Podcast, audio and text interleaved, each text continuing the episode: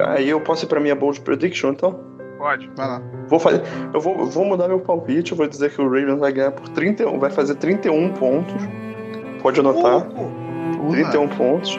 O time vai passar de 250 jardas terrestres, como um todo, com 120 pelo menos vindo do Alex Collins.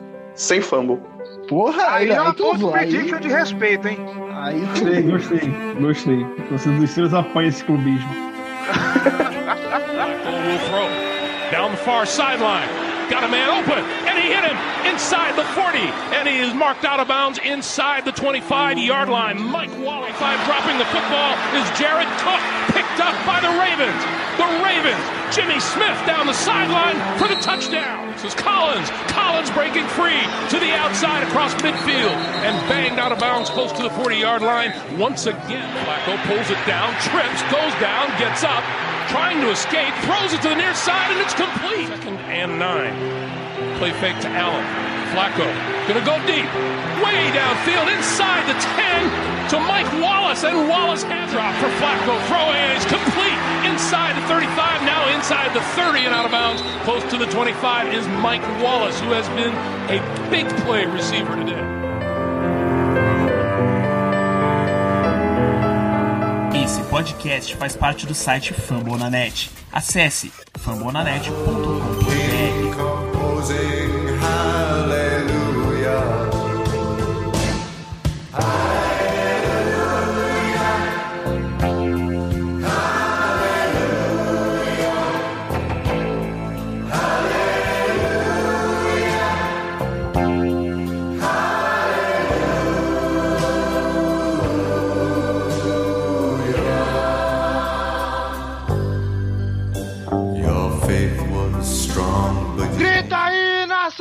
púrpura! Está começando mais um podcast da Casa do Corvo para todo o Brasil! Brasil! E dessa vez com muito orgulho e com muita alegria, gente. Eu sou Cleverton Linhares e estou aqui na companhia de Giba Pérez. Boa noite, Giba! Boa noite, Cleverton. Boa noite, Gélio. Boa noite, todo mundo. Todo... Agora tá feliz, né? Agora grita, solta fogo. É. Feliz pra caralho. E João Gabriel Gelli, muito boa noite, João. Boa noite. Eu queria dizer que eu já sabia. O pior de tudo é que ele já sabia mesmo. Eu não preciso dizer mais nada, vamos falar sobre essa vitória deliciosa sobre o Oakland Raiders fora de casa, depois dos recados. Vambora!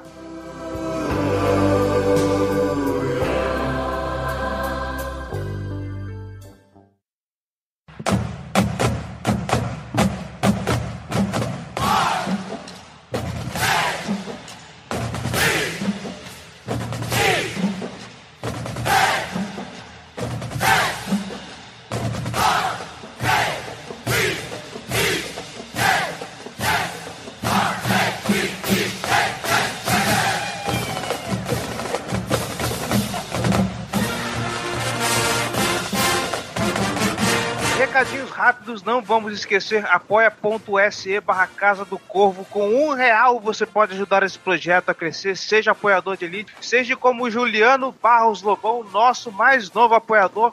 Se... Bem-vindo, Juliano Barros, nosso torcedor de elite. Muito bem-vindo, muito bem-vindo. Lembre-se, com um real você pode ajudar esse projeto a crescer. Se você contribuir com 10 reais, você pode participar do nosso grupo fechado no Facebook Boteco do Corvo, onde a gente pode conectar à vontade. Se você está escutando no iTunes, não se esqueça de fazer a sua avaliação e deixar o seu comentário, dê aquelas 5 estrelas maravilhosas para aumentar a nossa relevância na iTunes Store. Fazer a gente subir aparecer pra, pra galerinha, pra trazer mais gente. Pro negócio dar certo. Levar isso aqui para as cabeças. Não esqueça também nossas redes sociais, facebook.com barra Casa do Corvo BR, nossos twitters, arroba Casa do Corvo, arroba PRavensBra, arroba JGGL, e se você está escutando esse podcast, não se esqueça, nós somos membros da família Fumble na Net. Além da Casa do Corvo, tem o Famplim toda quinta-feira, e mais nessa, agora já deve estar na casa uns 13, já até perdi a conta. 13 podcasts dentro dessa rede. Estrearam essa semana o podcast do Dolphins, do Bears e do Lions. Então corre lá que tem bastante coisa sobre futebol americano para você. Tivemos comentários, amigos. Olha que beleza. É, alguém fez um Uhul. comentário hoje, né? Alguém mandou e-mail hoje, inclusive. Aham. O Fernando comentou no, no, no site, mas ele mandou sua pergunta porque ele disse que não ouviu o programa ainda. Mandou só as perguntas. Lamentável, hein? Vamos correr atrás do prejuízo aí, Ronan. Vambora. Acho que a gente nem devia ler as perguntas dele, né, pô? O cara é torcedor, o cara Ele não vai. Não, mas ele, ele não, ele não vai ouvir, pô? Como é que ele vai saber? Bom, ele não viu, mas em compensação, o Michael Wazowski, imagino que não seja o nome dele de verdade, É do Monster Esse é o S.A. personagem do Monstro S.A. por isso que eu estou falando, né? Seria uma puta coincidência. Mas ele deixa o seguinte recado, gente. Puta que pariu! Que introdução sensacional! E pela segunda semana seguida, apesar de torcer para os Patriots e não gostar nem um pouco dos Ravens, esse é um dos meus podcasts preferidos. Não perco um episódio. Parabéns pelo trabalho. Programa divertido e competente. Olha aí, o cara dos Patriots dando exemplo para nossa torcida, quem diria? Eu nem gosto mais do Max, eu nem, nem gosto mais do Sullivan, eu prefiro o Michael Wazowski. Mike Wazowski coraçãozinho, melhor personagem. É, bom saber que as pessoas gostaram dessa brincadeirinha que eu fiz no programa passado. Se vocês querem coisas melhores, contribua. É para isso que nós pedimos o seu apoio, pra gente fazer coisas melhores aqui. Quem que era narrando, cara?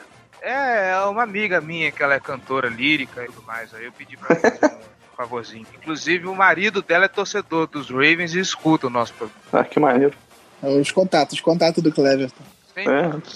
É, e indo agora para o e-mail, casadocorvobr.gmail.com. Não se esqueça, elogios, sugestões, dúvidas ou críticas, pode mandar o seu e-mail, nós vamos lê-lo com carinho. O Igor Túlio manda, foi um bom jogo da nossa equipe, conseguimos correr bem com a bola e pressionar o QB adversário. O ataque deu uma boa evoluída, principalmente a linha que está em um nível muito bom mas também os recebedores. Achei o Flaco com mais confiança nos passes e na proteção da linha, ficando até o último momento no pocket. A defesa ainda acho que faz boas jogadas, mas em alguns momentos cede uns lances de vacilo, como no touchdown do Captree. Agora é obrigação ganhar dos Bears e torcer para os Chiefs continuarem invictos. É isso aí, né? Resumir o podcast, acabou, vamos pra casa. A defesa, a gente vai tirar esse elefante branco da sala daqui a pouco, mas houve assim pontos de reclamação por parte dela, né? Por parte da torcida por conta dela. Ah, é aquela coisa, né? Criou-se um hype absurdo em cima da defesa. Que, tipo, faz sentido a gente ter uma expectativa grande, mas já falávamos que não era uma coisa pra esse ano especificamente. A defesa é jovem, então precisa ser um pouquinho trabalhada, mas tem muito futuro. E aí criou-se a ideia de que vai ser a melhor defesa da história da face da Terra. Começou a comparar com a defesa de 2000 por causa do começo do ano. E aí acham que a gente vai ceder, sei lá, 10 jardas corridas por jogo, zero pontos em todos os jogos, 15 interceptações, e não é assim que funciona. Pois é. Bom, vamos guardar isso pra pauta. Vamos a ela.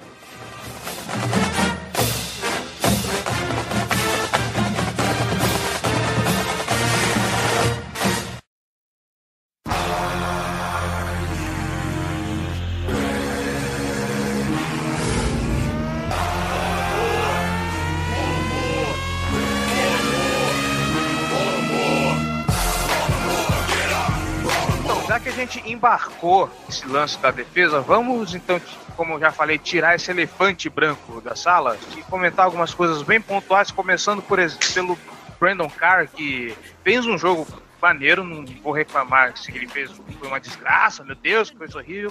Mas o aquela cochilada dele no touchdown do, do Cap Tree, naquele play action do Ed Manuel, é, não desceu muito bem pra torcida, pelo jeito, né? É, não tem que descer bem mesmo, não, porra. A falha é horrível. Ele tá, tá jogando no nível dele, normal tal. Longe de ser alguém que vai fazer diferença, mas tá lá, cumpre o papel e bola pra frente, né? Ele é um cara que quanto menos ele aparecer, melhor. O problema é que às vezes ele é um alvo muito visado, até porque o, o Jimmy Smith do outro lado é muito melhor do que ele, então os, quarterbacks tendem a, a mirar mais pro outro lado. E aí, pô, ele já conseguiu algumas interceptações na temporada, acho que foram duas até agora. E agora, pô, também já, já cometeu algumas falhas bem feias. E isso tem se repetido durante os jogos, mas no geral ele tá jogando num nível decente. Assim, não, o o Carr faz um bom começo de temporada, assim. Ele tem umas falhas pontuais, é claro, e essa foi, acho que até a pior delas até o momento, assim. Entre os dos cinco jogos, eu não lembro dele ter errado nada pior do que isso, que foi um uma falha bem grave, né? Na hora É, eu lembro de um.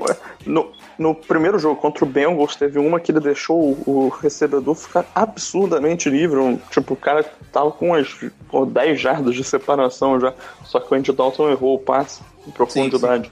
Que acabou não É. sendo mais grave por causa do Dalton, né? Mas o, a parada do, do Carr, é, ele foi fazer a leitura quando ele virou o Crabtree, que é um, um recebedor muito bom, experiente, viu que ele estava distraído, arrancou, ficou sozinho e o AJ Menor acertou. Assim, conseguiu escapar do pocket, fugir do, de um sec quase certo para fazer a jogada. Na- nesse jogo especificamente, o Carr começaria jogando só no slot. O Humphrey seria titular do outro lado do Jim Smith e foi assim que começou no- nos primeiros snaps. Só que com a- as dores do, do tendão de Aquiles do, do Jim Smith, que ele estava sentindo já, ele jogou só sete snaps na partida, então o cara acabou jogando boa parte do jogo. E o Marlon Humphrey jogou 55 dos 56 snaps defensivos que a gente teve. Fez até uma boa partida. E, e o Carr nem foi tão visado nesse jogo porque o, o EJ Manuel tentou explorar o Humphrey por ser um calouro, botaram o Crabtree em cima dele É, e ele segurou a onda, assim, tipo, sofreu tem um pouco. calor, vai explorar. E ele até segurou a onda, ele sofreu um pouco, o Crab, o Crabtree é um cara difícil de marcar, mas ele conseguiu segurar a onda, assim, fez uma partida bem decente. Eu vou ser honesto, cara, levando em conta o nível que a gente já conhece do Car, eu acho que nem ele fez, é, fez uma partida tão ruim assim, apesar desse erro. Foi até razoavelmente bem. É, mas é exatamente isso. Ele não foi tão visado nesse jogo, justamente porque tinha um calor do outro lado. Quando o Jimmy Smith saiu do jogo e o Carr passou a jogar de outside, e aí tinha um calor do outro lado, obviamente o, coordenador ofensivo, a primeira coisa que ele pensa é: vou explorar o calor, porque o calor é sempre mais fácil, né? E o Humphrey até fez uma partida bem decente marcando o Crabtree. Conseguiu segurar a onda, cedeu recepções a ele, assim, mas tava sempre em cima. Quando ele recebia a bola, o Humphrey conseguia recuperar rápido e, e fazer o tackle. Então, eu acho que o cara ele pode contribuir mais na rotação do que sendo titular em si. Ele tá sendo titular porque o Humphrey precisa se desenvolver ainda. Ele é um calouro. E calouro jogando de corner é sempre meio complicado. Mas assim, é temporário. E já abraçando agora o restante do defesa, pra gente fechar essa parte de uma vez, a gente recebeu bastante perguntas, a gente vai falar delas lá no final, sobre fragilidades na defesa, de é, a defesa está cedendo é, jardas corridas. É, eu queria deixar isso bem claro, gente. Eu acho que está havendo um exagero de julgamento por parte do que foi visto e por parte da expectativa. O Giba mesmo falou que muito se esperava dessa defesa. Eu, inclusive, es- esperava muito disso, mas é uma defesa que ainda está. Por mais que ela seja boa, ela dá, informação, ela tem muito para crescer ainda. E o que a gente viu no jogo contra os Raiders não foi tão desesperador a- a- tanto assim, gente. O, o Marshall Lynch, por exemplo, que muito se fala dele quando ele tá em campo, Mode, o quebrador de tackles, ele teve 49 jardas só. Foram, foram 43, na verdade. 43, isso, isso. Pois é, não, a questão é, é, ele teve algumas corridas assim que ele conseguiu realmente arrancar e, e- e posicionar bem o Raiders. Mas são coisas pontuais. Principalmente no, principalmente no começo do jogo. As primeiras duas campanhas, assim, que ele teve campo, que ele teve corridas melhores. Sim, é. No, principalmente, é, inicialmente, a gente cedeu algumas jardas de corridas realmente boas pra eles, mas no geral, assim, É. é, principalmente no segundo tempo, a gente conseguiu pelo menos uns três three outs. A gente fo- segurou bem a onda, segurou bem o jogo corrido e o Marshall Lynch é um cara bem difícil de segurar correndo entre os tackles, ele é um cara muito físico, que é muito difícil de derrubar. Até o touchdown dele foi até isso, ele trombou com o CJ Mosley e entrou na endzone, mas, cara, a gente segurou ele a 43 jardas. No jogo total, foram só 108 jardas corridas do, do Raiders, que não é um número, não é um, uma- um grande desempenho. Principalmente se levar em consideração que o EJ Manuel fazendo scramble teve quase 20, teve, acho que se eu não me engano foram 15 jardas. Então, são mais ou menos, um pouco mais de 90 jardas pro, pro Raiders no jogo todo. Então, não é, não, é um desempenho bem decente, assim, marcando o jogo corrido. É, só pra adicionar aqui, é, na- nas duas primeiras campanhas, né? A primeira que terminou com fumble, a segunda que terminou com field goal, né? As campanhas do Raiders. É, foram as corridas do, do Marshall Lynch. Foram 7 jardas, 9 jardas, 6 jardas. Foram isso. Então, tipo, ele começou correndo bem. Depois ele teve uma de menos duas.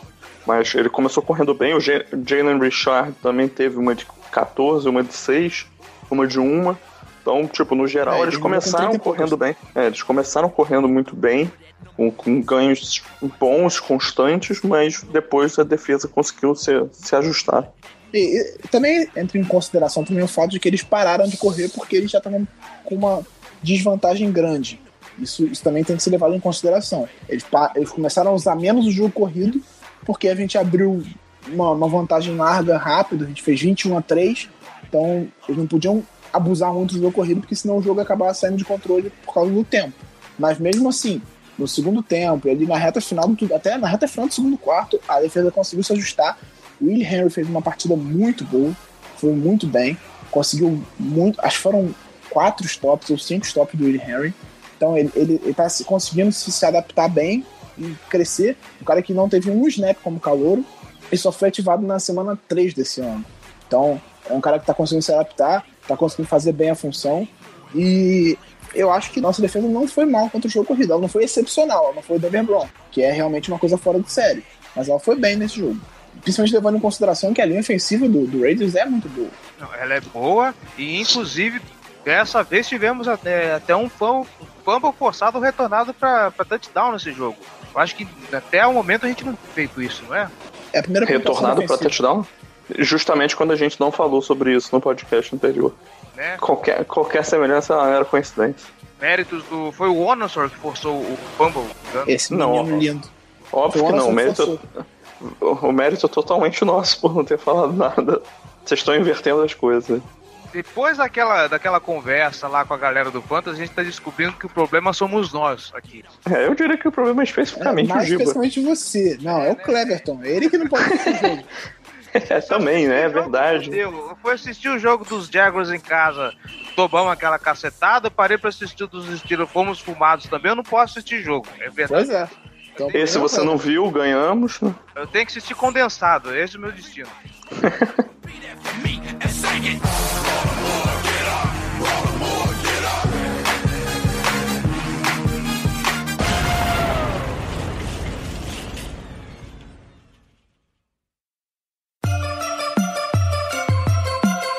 Black and purple, black and purple, black and purple, black and purple. Black and purple, black and purple, black and purple, black and purple. É, vamos comentar rapidinho só sobre o, o desempenho dos Raiders. A gente tinha comentado no podcast passado sobre a obrigação que tínhamos de ganhar esse jogo. Afinal de contas, é, o Oakland Raiders tinha uma das piores defesas contra jogo corrido e já veio sem o seu principal jogador, que é o Derek Carr. Então, bom, uma vitória para dar moral, um time Eu acho, que, eu acho que vale elogiar também o desempenho da nossa linha ofensiva especificamente. Sim, né? A gente tem que falar um pouco do ataque A também. gente tem que destacar, assim, chegar lá. Eu ia chegar lá. Eu só queria é, elucidar o seguinte: é, o quanto é, é mérito nosso e o quanto foi uma ajuda é, dessa, desse, dessas ausências do, do, do Oakland. Ah, é claro que perder o Derek Carr tem um peso. assim, se a gente jogar sem o Flaco, vai, vai ser um ataque completamente diferente. E pra pior. Então, pra eles, perder o Derek Carr também é muito pesado. Especialmente porque o Carr tá jogando muito bem. É o cara que carrega o ataque. O Raiders esse ano ainda não, não mostrou aquilo que ele mostrou ano passado, que era um time muito bom, que era aposta em playoff, que botavam até o Carr na, o Carr na briga pelo MVP, assim, eu acho um pouco de exagero, mas ele fez uma boa temporada. Esse ano o Raiders ainda não tinha mostrado isso, mesmo antes da lesão dele. Mas é claro que tem um peso enorme. O AJ, o Manuel não é metade do que é o Derek Carr. Ele é um cara bem limitado, ele fez até uma partida bem decente. É aquilo, assim, Sim. qualquer quarterback bem protegido joga melhor. Sim, é, ele fez, fez uma partida bem razoável mesmo. Um bom passe pro touchdown do, do Crabtree, né? Um passe profundidade. Passe fácil no fim das contas, né? Porque o Crabtree estava muito livre, mas conseguiu conduzir um, umas campanhas interessantes e, pô, teve uma jogada lá que ele conseguiu uma conversão. Acho que foi a- na campanha do touchdown correndo do Marshawn Lynch e conseguiu uma conversão. E a Correndo. terceira descida correndo, foi, foi maneiro ali. Uma É boa jogada é uma, dele. É uma característica dele na carreira. Ele sempre foi um cara muito móvel. E, tipo, é- é- essa corrida foi a, a maior corrida dele. Foi a corrida de 14, não, de 10 jardas dele, que valeu um first down. Mas ele teve uma partida decente, mas também não foi nada demais.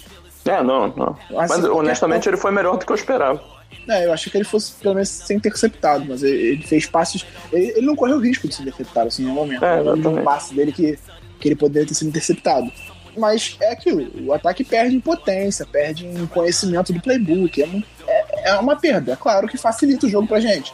Mas eu acho que a gente tinha potencial de ganhar esse jogo mesmo sem, com o Derek Carr. Obviamente seria muito mais difícil, mas dava pra ganhar. Se a gente jogasse o que a gente jogou, dava pra ganhar.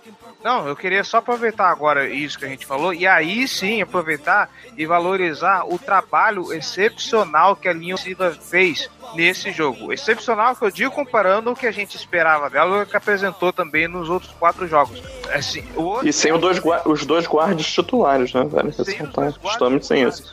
Eu hoje eu peguei o condensado do jogo pra assistir e eu com o cronômetro fui vendo o tempo do Flaco no pocket. Fui lá com o cronômetro do momento que ele recebe a bola até o momento que ele faz os passes. O Caraca, haja disposição. meu, ele- o Flaco ele teve uma média de 2 segundos e meio para poder para poder fazer um lançamento e eu falo 2 segundos e meio sem ele ser ameaçado. Aquele lance que ele escorrega e cai e ainda consegue fazer o touchdown, ele ficou quase 5 segundos com a, com a bola na mão e só depois, para dentro desses 5 segundos, aparecer alguém para ameaçar a posição dele ali. É, fazer o touchdown não, né? É, fazer a primeira, é, o passe. É, é o down. passe. É, first down. Falei touchdown? Desculpa, gente. Não, a partida da linha ofensiva foi excepcional, assim, especialmente dos dois tackles e do Jensen, que jogou demais também. O Jensen tá, tá evoluindo num center confiável, que pode, que, assim, com a linha titular toda, com Alex Lewis, com Martin Yanda, pode ser uma linha forte no próximo ano, assim. É uma coisa que, que vale ficar otimista para a próxima temporada. E, e é aquela coisa, a gente já tinha falado aqui bastante. O Flaco precisa ter paciência, ele precisa confiar nos bloqueios e esperar até o último segundo para soltar a bola. E ele mesmo falou isso depois do jogo contra os Steelers. Ele falou: Eu preciso confiar na minha linha, eu preciso confiar nos meus bloqueios para fazer os passos na hora certa. E ele confiou nesse jogo. Ele esperou, ele esperou as rotas se desenvolverem para fazer os passos. Não é só a defesa ruim do, do, do Raiders. Assim. A defesa do Raiders não é nada demais, realmente. Principalmente na secundária, sendo o Garen Conley. Então tem um peso grande. Mas ele soube esperar, ele soube ter paciência. O, o Kyle Mack fungando no cangote, o, o, o Austin Howard fazendo um, um excelente trabalho com ele. O Ron Stanley também, ele alinhou do outro lado algumas vezes. Mas, assim, com um front seven forte, o Flaco soube esperar e soube a hora certa de fazer os passos. E deu certo. Ele não foi perfeito, não foi perfeito, mas foi bem. Especialmente no, no segundo, na segunda big play pro Mike Wallace, que se ele acerta aquele passe, se ele dá o passe certo, seria um touchdown. Porque o Mike Wallace estava quase dois corpos na frente do- dos, dos defensores. Só que o passe foi um pouco atrás, ele precisou segurar um pouco a rota para receber a bola e ele foi derrubado quando ele pegou. Mas enfim, foi um passe completo, um passe de mais de 50 jardas. A gente releva. Não vamos reclamar, né? Aliás, é... que partidaça fez também o Mike Wallace de passagem, né? Uma média de 44,3 jardas, 133 jardas totais no jogo. É, o Wallace é aquela coisa que a gente sempre falou, ele é o cara do big play, ele é o cara que vai esticar o campo, que vai abrir espaço pros outros. E quando ele ficar sozinho, você tem que achar ele. O Flaco tem que, pelo menos duas vezes por jogo, lançar uma bola pro Mike Wallace numa rota longa. Porque e, tipo, mesmo que ele lance, tipo, só pra, pra constar, porque isso de- mantém a defesa honesta, né? A, a defesa vai, é, vai evitar que ela colhe toda na, na linha de scrimmage, complique pro jogo terrestre. Tal. Então, vai, vai facilitar para as rotas curtas e intermediárias também. Então, tipo, forçar um passe longo é tipo, mesmo que você joga pra errar mesmo o passe, mas faz o passe na rota longa pra manter a defesa honesta. Essa que é, que é, um- é uma das partes importantes também estrategicamente.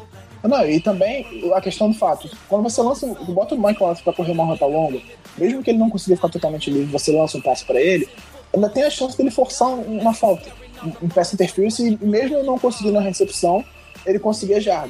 Então, assim, isso tem que ser feito por jogo, e não estava acontecendo. Não estava fazendo, muito porque o bloqueio não estava dando tempo ao Flaco, e muito porque o Flaco não estava tendo paciência de esperar também, ou então de ganhar aquele segundo que faz a diferença para ele soltar o braço. Então, a coisa funcionou melhor nesse jogo. O ataque é um projeto em desenvolvimento que está mostrando evolução. Então, o otimismo vem da evolução que o ataque vem mostrando. Desde o primeiro jogo até agora, o ataque evoluiu. E você quer outra, pô, bota o Mike Wallace pra fazer duas rotas longas num CB, e aí, pô, se, se é a terceira descida, bota o, o, o Macklin, que corre rota melhor do que ele, pra fazer uma rota pra, pra primeira descida contra esse cornerback que marcou as duas rotas longas do, do Wallace. O cara vai estar Cansado, cara. Vai correr 40 jardas pro, pro fundo do campo, porra, aí voltar duas vezes seguidas assim. Isso, pô, o cara não, não, não tem fôlego pra sempre. Então, E, e uma coisa que também merece destaque nesse jogo é que o Macklin já, já. O Flaco já mostrou um pouco de confiança no Macklin, que é aquele cara que. O passe de confiança. Ele, ele acertou quatro passos pro Macklin. Um deles, esse passo que ele caiu, escorregou, levantou e soltou, soltou a bola pra ele. Então, é um cara que ele tá mostrando confiança no cara, porque a bola iria ruim. Então, ele jogou e falou: Eu sei que vai pegar. Ele pegou, conseguiu a primeira descida. Então, é- essa sintonia tá melhorando também. O, o- a nota ruim é o Perryman, realmente, que. pô, eu ia Assim, falar, eu ia, a melhor eu ia dar um do destaque pro Perman. eu ia falar exatamente isso. Melhor partida da temporada do Perman, porque ele teve 50% das recepções dele na temporada e mais de 50% das jardas. Ah, não, ele Duas teve- recepções pra 15 ele jardas. teve, tr- ele teve três vezes mais jardas do que ele teve no resto da temporada inteira. Quatro jogos. Olha que evolução. Destaque do Perryman, só uma bola do, do Flaco, que foi uma, terceira, uma conversão terceira descida muito importante no jogo. Que a gente tava tomando um calorzinho do Raiders e aí o Flaco teve paciência, escapou um pouco do pocket, deu uma bola difícil, numa janela No meio do campo. no meio do campo, numa janela bem curta, e o Perryman recebeu para garantir a primeira descida. Foi a única jogada decente dele na partida. Mas, assim, eu acho que também é uma coisa que pode evoluir nos próximos, nos próximos, nos próximos jogos, assim. Trabalhar melhor essa distribuição de bola. Porque tem outros, tem outros alvos interessantes. Você ainda tem esperança no Perryman? Não, eu não tenho esperança de que ele vai ser um gênio da raça, mas ele pode, ter- assim, ele pode fazer mais que 15 jardas no jogo, assim. Pô, mas, cara, pô, 15 jardas, né, cara? É o ápice. Parabéns pra ele, pô. Não, eu não acho que só, não acho que só ele não. Eu acho que o, o Campanário mesmo, quando, quando não estiver machucado, que é uma vez uma vez na vida outra na morte, ele pode receber mais bolas porque ele é um cara ágil, ele é um cara que, que consegue jogadas, ele consegue algumas jardas. Ele recebeu só um passe nesse jogo. Até o Ben Watson, o Ben Watson teve duas recepções para duas jardas nesse jogo. Então, Um fumble essa também. distribuição, essa distribuição de bolas tem que ser um pouco melhor. Meu, o- o- está- a gente tá indo pra sexta semana e, e o campanaro tá inteiro ainda. O que que tá acontecendo? É, ele não recebe bola também, né? Ele não recebe teco, não faz nada, ele, porra, beleza, ele não machuca. Só se ele machuca no treino. Vamos continuar assim, por favor. né, e, sobre o, assim. e sobre o ataque terrestre, pô, uma pena o, o Ash se machucar. Fez boas corridas no começo do jogo. né? Lesionado Vamos ver. isso? Vamos, vamos ver quanto tempo mais quanto tempo ele deve perder. Pô, achamos um, uma, uma joia, um diamante bruto a ser lapidado em Vince meio, né? O Vince Mayo que, que era, era recebedor quando foi draftado. Aí virou Tyrande, aí faz um touchdown correndo. É uma parada meio louca, né? Assim. Nunca tinha ouvido falar nesse cara. É, ele foi draftado pelo, pelo Cleveland Browns como wide receiver. Aí não deu certo lá, foi cortado. Aí ele chegou no Baltimore já como Tyrande. E aí, porra, ele faz um touchdown numa, numa rota por fora correndo. É um negócio meio estranho. Nunca vi esse cara também. Eu acho que ele teve quatro snaps na temporada inteira. Aí fez um touchdown nesse jogo. É o primeiro toque dele na bola na carreira, cara. Pois é. Uma corrida de duas jardas que valeu sete pontos. Ele não era do É. Browns, não, era do Cowboys. Ele não foi draftado pelo Browns, então eu vi errado. Bom, aqui o site da NFL eu botei ele no Cowboys. Ah, não, é, é, do, é do Browns, sim. Ele deve ter sido cortado antes de jogar. É, deve nem ter sido relacionado. Ele tem 26 anos já. Primeiro toque dele na bola na carreira com 26 anos. Parabéns Falando- aos envolvidos. Falando em joia a ser lapidada, 12 carregadas, 55 jardas totais, nenhum fumble, nenhum drop. Você acertou mais uma bold prediction. João Gabriel Gelli, Alex Collins. Que partida. Não, não, não é Acertou essa. meia bold prediction. É, pô, eu falei que ele ia passar de 100 jardas também. Então, você acertou que ele não ia ter fumble e bateu na trave no placar do jogo. Não, Ah, o, tô- o Collins, Collins ele, ele estava claramente assim, mais preocupado em segurar a bola, ele estava travando bem ela, assim, assim, com medo mesmo de sofrer o fumble, e o time foi bem mais cuidadoso em botar ele em campo. Botou em situações específicas, evitou correr muito com ele, principalmente quando já estava garantido com a, com a liderança assim, larga, ali na reta final, precisando gastar o relógio, usou bem mais o Buck Allen, porque é um cara que, de- que já desenvolveu isso, que no início da carreira ele sofria bastante fumble, e recentemente não tem acontecido, então ali na reta final, quando não podia sofrer um, um turnover, não podia correr esse risco, não deram a bola pra ele, deram a bola pro Buck. É, o Bucala é muito fraquinho correndo com a bola, hein, cara. É, o Bacalhau não é aquele cara explosivo, ele não tem aquela. Você não vê o Bacalhau fazendo uma corrida. Fez uma vez, né? Assim, vou falar que ele fez isso outro dia. Mas ele, ele não tem uma média de jardas alta, ele não tem. Ele não, não consegue explodir num gap e ganhar 10, 15 jardas toda hora. Você vê, a maior corrida dele no jogo foi pra 9. O Alex Collins, que teve, porra, 9, 9 tentativas a menos, teve uma corrida de 25. Então, o Collins acaba tendo uma média maior e uma quantidade de jardas maior, porque ele tem sempre uma corrida muito grande no jogo. Que não é o caso do Buck. O Buck ele é até mais útil recebendo passe do que correndo em si com a bola. Ele não é aquele cara para ser o, o running back número um. Eu acho que o Collins tem mais potencial para isso. Só que precisa trabalhar essa questão dos fumbles. Eu acho que o time tá até sendo bem cuidadoso com isso. Assim. Vamos desenvolver esse cara, porque se, se ele sofre mais um fumble, acabou. Não dá mais botar ali em campo. É. O, o, o Collins tem, tem mais jardas do que o, o, o Buchanan na temporada, com quase 30 carregados a menos. É, ele é um cara muito é- é- Ele, assim, é- tirando a questão dos fumbles, que obviamente é uma, uma preocupação, ele é o melhor corredor que eu vejo no Baltimore tem um tempinho, assim. Um cara, em termos de explosão, de criar, de fazer a jogada, de playmaker mesmo, ele é o melhor que tem há um- algum tempo, assim, porque mesmo o Forsett, que teve aquela temporada de Pro Bowl, eu não vi isso nele, assim. Eu acho que o problema dele é essa questão do fumble. Se ele fosse mais confiável segurando a bola, ele teria, poderia fazer um jogo de 20, 30 carregadas, assim, e carregar um ataque terrestre mesmo. Só que ele precisa ser um cara confiável nisso, porque não adianta você correr 200 jardas e sofrendo dois fumbles. A gente já falou isso, não dá. Então eu acho que eles vão trabalhar isso com bastante cuidado para trazer a confiança dele e a preocupação dele. Inclusive eu até chamei atenção para isso no Twitter, eu fui pro- procurar saber. Não é uma coisa óbvio, os caras trocam de braço dependendo da situação, mas ele tá correndo com ele tá prioritariamente pegando a bola com o braço esquerdo agora. Eu não sei se foi alguma coisa desse trabalho, mas eu vi assim, na maior parte das carregadas ele pegou a bola com o braço esquerdo. E no- nos fumbles que ele sofreu, ele tava segurando a bola com a mão direita. Então talvez seja alguma parte desse trabalho para ele segurar melhor a bola. Descobrimos que, o Collins é canhoto, é isso? Não, se ele for canhoto e estiver segurando a bola com a mão direita, ele tinha que tomar chibatada no vestiário, assim. É um imbecil. Ah, é. O Buchanan agora que o Terrence West. Quanto tempo que o, West, o Terrence West vai ficar fora? Não saiu previsão, mas eh, pelo, como ele já saiu do jogo com duvidável, ele deve levar umas quatro semanas, pelo menos, ou mais. É uma lesão de panturrilha. O, o Buchanan não seria agora aquele cara ideal pra terceira descida curta? Cara, eu acho que ele é o, o nosso running back de terceira descida em quase todo tipo de situação atualmente, sinceramente. Acho que não, não, não tem por que ficar fugindo dele na- nas terceiras. Ele é o melhor recebendo passe, corre decentemente. Então, acho que ele gera um pouco mais de imprevisibilidade também na defesa. Porque se você bota um Alex Collins, eu acho que fica meio claro que, que a intenção de correr. Se você bota o Terence West também. Agora, com o Buchanan, aí você já, já deixa um pouco mais ambígua a, a situação. É, o, o, o- o Buck, ele tem esse, esse, essa questão dele de receber a bola muito bem, é, ajuda nessa, nessa questão de disfarçar qual é a jogada. Mas Eu, eu nunca vi o Collins recebendo passe, então não, não sei dizer se ele é bom ou não nisso. Imagino que não, porque senão usariam ele mais nisso, né?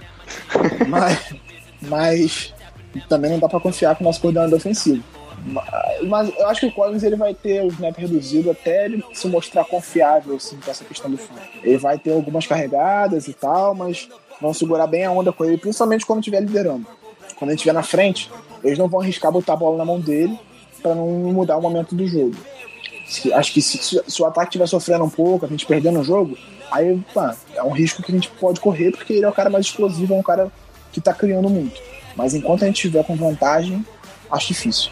É, falando em coordenador ofensivo, antes da gente ir pro talvez o ponto final da, da pauta, é, até onde a gente pode notar a evolução do jogo dos Ravens? É Onde, onde ele tem mérito nisso? Eu lembro, tentando assistir o jogo, o, a galera lá do grupo do Fantasy, um abraço para todos vocês. Quando o jogo já tava lá com aquele placar mais, mais elástico no começo, de 21 a, 21 a 3, se não me engano, que, tá, que os Ravens conseguiram abrir, e a galera reclamando que o, o jogo tava retrancado de novo, que tava naquela corrida, naquela, vai na corrida, vai na corrida. É, até onde isso é coisa dele, isso é coisa do Flaco já querendo, querendo improvisar também, de querer se segurar, já que a vantagem tá, tá, tá, tá bem elástica. eu acho que o, o, o Morning Egg, ele, principalmente tendo a vantagem no jogo, ele é muito conservador às vezes, assim, realmente. A gente tá ganhando, ele começa a correr direto com a bola só pra gastar relógio, tentar só segurar a vantagem. Ele não. Porque, tipo, ainda mais nessa situação. O Flaco não, não tá ainda 100%, ele tá evoluindo, ele tá se recuperando, tá mostrando um, amadurecimento durante a temporada, mas não é o risco necessário. E esse jogo era um jogo especificamente que a gente precisava muito ganhar, assim, em termos de moral do time. O time vencer voltar com moral para se recuperar na temporada, porque vinha de duas derrotas seguidas. Então, assim, ele, ele foi conservador. De fato, quando a gente meteu 21 a 3 ele começou a correr com a bola, gastar relógio e jogar pica pro Raiders. A responsabilidade era deles, não é nossa. Eles que têm que tentar reverter, a gente tá aqui na nossa só, estamos ganhando, não vale correr o risco. Acho que, de fato, é um problema, mas que é um problema menor. Eu acho que o Moneybag ele faz boas leituras do jogo ele faz um bom plano de jogo antes do começo do jogo. Se esse plano não dá certo, se o time consegue neutralizar a ideia dele, ele não consegue adaptar e mudar a cara do jogo durante a partida, entendeu? Acho que esse é o, é o maior problema que eu vejo nele. Você vê ele fazer coisas como ele fez com o Miami Dolphins ano passado, que ele fez a leitura de que tinha muito espaço no meio do campo, explorou aquilo e fez a gente ganhar tranquilo do Dolphins. Ou então de, de explorar o jogo corrido em cima do Bengals, essas coisas assim. Só que se não dá certo, ele não consegue, durante o jogo, criar um, um fator de mudar o clima. Ajusta, não ele é péssimo ajustando. Pois é, é, é isso. Ele não consegue mudar o momento da partida. Ele sabe, sabe fazer o planejamento fora do, do campo, pré-jogo, mas eh, as decisões dele dentro do jogo são, são questionáveis no geral. É, as chamadas dele são, são ruins. E, e aí é essa a questão. Assim, ele não é um, um cara bom chamando o jogo, chamando jogada. Então, pra você conseguir, às vezes, mudar um jogo que tá ruim. é, cê- vou dar até um exemplo do Bears nesse último jogo agora contra o, o Minnesota Vikings. O ataque do Bears não tava criando nada. E mesmo o Trubisky mostrando algum potencial, o ataque não tava rendendo, não tava conseguindo chegar na zona de pontuação. E aí, o que, que mudou o- o- a cara do Bears no jogo? Sim, não tô falando pra ele fazer um fake punch, mas aquela chamada, aquela chamada que vai mudar o clima do jogo. Aquilo mudou o clima do jogo. O Bears começou a jogar melhor. E aí depois teve um touchdown, conseguiu empatar a partida. Então, é você saber explorar uma deficiência do adversário para criar um, um momento diferente. Ele não consegue fazer isso durante o jogo. Ele não sabe mudar a cara do time. Percebam que o Giba acabou de defender. O Giba acabou de defender que o Rivers deveria tentar um fake punch em todas as jogadas, todas as quartas descidas. Eu acho que podia ter tentado um fake punch contra os Steelers, por exemplo, em algum momento do jogo. Não tava dando certo, a gente não tava andando, a gente tava perdendo eles dentro de casa por 3 a 0 Sei lá, tenta alguma coisa maluca, faz uma uma coisa diferente, sabe? Porque era aquela coisa, corre, corre, tenta um passe, punch. Corre, corre, tenta um passe, punch. Faz alguma coisa diferente. É isso que falta no, no Morning Egg. O, dif- o diferente pra ele é passe, passe, passe, punch. Eu vou te falar que pode no ser. dia, no dia que o Warren Wang chamar um, fake punch, eu raspo a minha cabeça. Que isso, cara. Mas ô, até onde eu sabe, saio. sabe que isso vai acontecer no próximo jogo, né? Ah, sei lá. É, Principalmente se o Cleverton não assistir o jogo. E pior que eu não estarei em casa pra ver o jogo contra o Chicago Bears, cara. Graças a Porra, ganhamos então. Porra. 4-2, porra. Nunca duvidei. That's Hushmanzada stunting like hello. That D-line got more power than Barack Obama.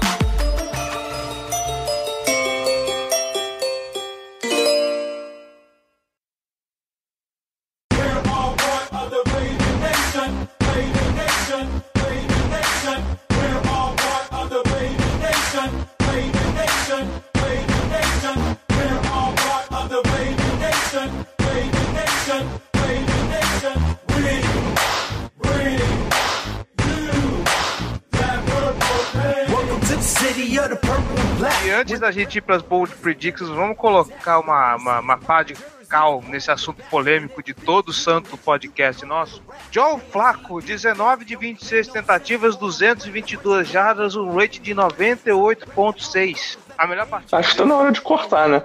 Corta esse filho da puta. Tá na hora de pensar no futuro, trazer um outro quarterback.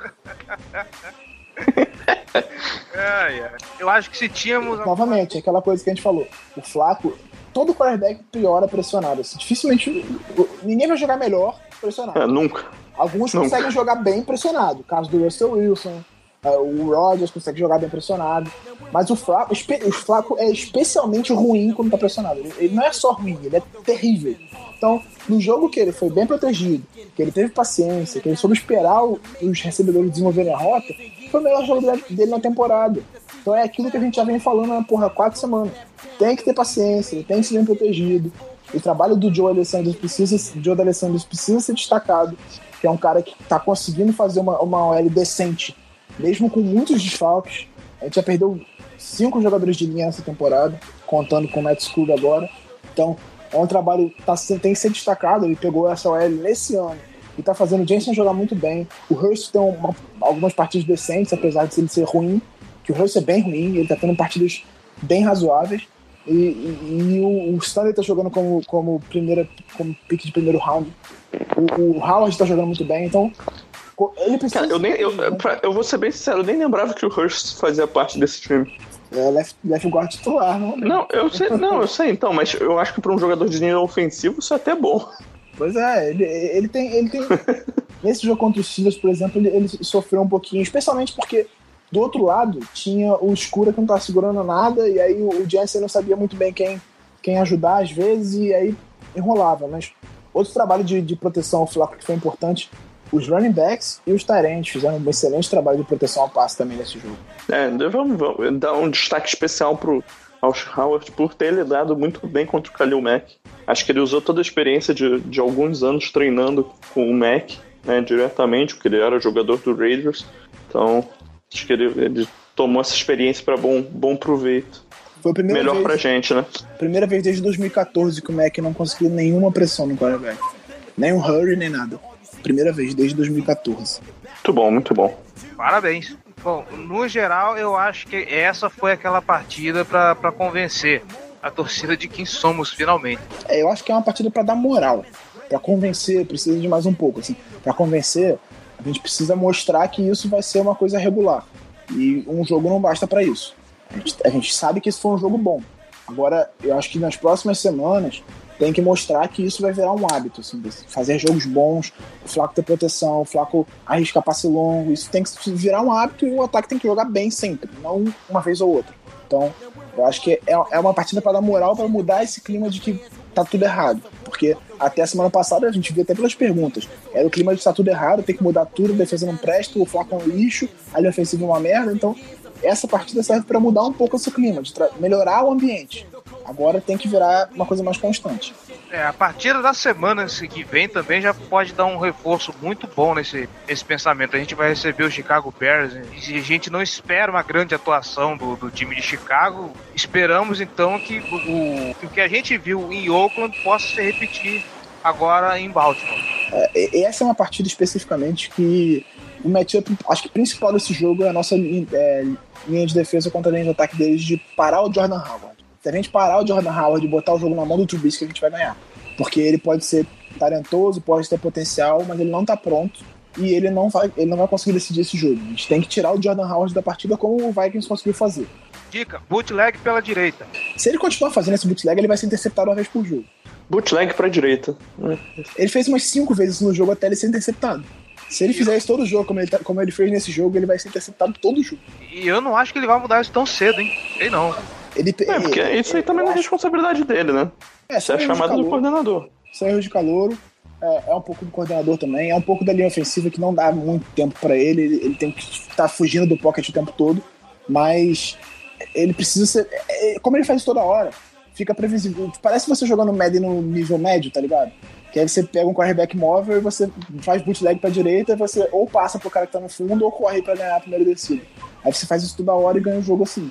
Mas é, se, se ele for fazer isso o tempo todo, ele vai ser interceptado todo o jogo, porque todo mundo tá esperando isso já dele. Então tem que ser trabalhado para que isso vire uma surpresa e não uma coisa comum. Ele precisa ter mais paciência dentro do pocket também, o Trubisky. É uma coisa que a gente falava do Flaco e que ele também precisa ter. Ele precisa saber esperar o momento de sair. Ele não pode ficar saindo toda hora como ele fez nesse jogo.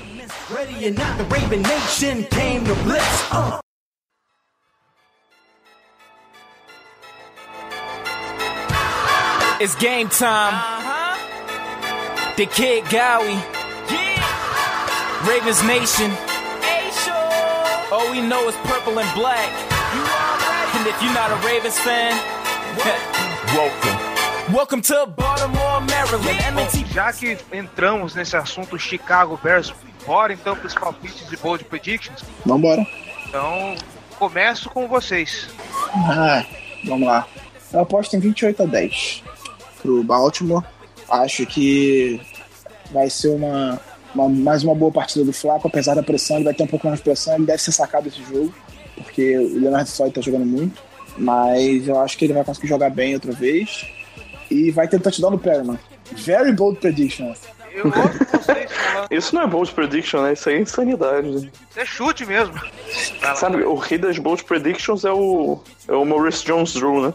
Eu acertei a minha da última Ele- da- jogo, inclusive. Na, na, na semana 1 ele falou que o, que o, o Andy Reid ia, ser- ia fazer um trabalho melhor do que o Bill Belichick no jogo do Chiefs com o Patriots.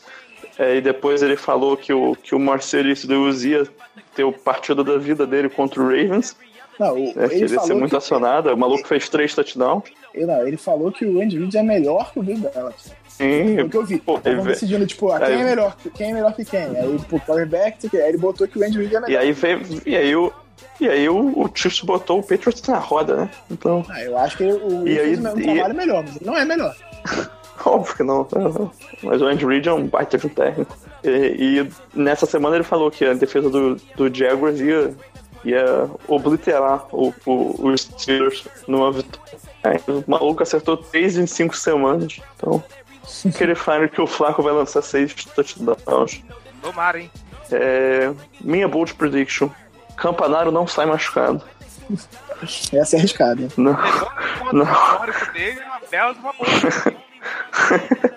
Não, vamos falar sério então. Joe Flaco vai fazer um touchdown correndo. Embasado em nada. Um bico qualquer. Ah, é Só possível. pra não ficar repetitivo. E quanto vai ser o jogo? Quanto vai ser o jogo? Ah, cara, tá difícil, pô. 20, 24 a 13 pro Ravens. Tá todo mundo na média. Quanto vocês falaram que minha, minha, minha internet tava muito ruim, eu tive que ligar o 3G. Eu não consegui ouvir o quanto vocês falaram. Eu falei 28 a 10. O Paiverson não falou ainda. É, eu vou fazer a minha agora. ó. Eu vou chutar o Mike Wallace, cor... Mike Wallace correndo pra fazer uma recep... é, recepção de 45 jardas para touchdown. Porra, eu disse até o número da, da, da. Preciso, preciso. O Trubis- O Trubisky vai sofrer um fumble e Chicago vai Caraca, um combo. e o Chicago vai sofrer, vai ter uma conversão de dois pontos. Vai ser 27 a 12 para os Ravens. Pera, O Chicago 12 vai pontos. uma conversão de dois pontos ou vai conseguir uma conversão de dois Vai pontos? Consegui. uma vai conseguir uma conversão de dois pontos. Vai ser 27 a 12. Como que. Como, como que eles vão conseguir uma conversão de dois pontos e fazer 12 pontos? 11.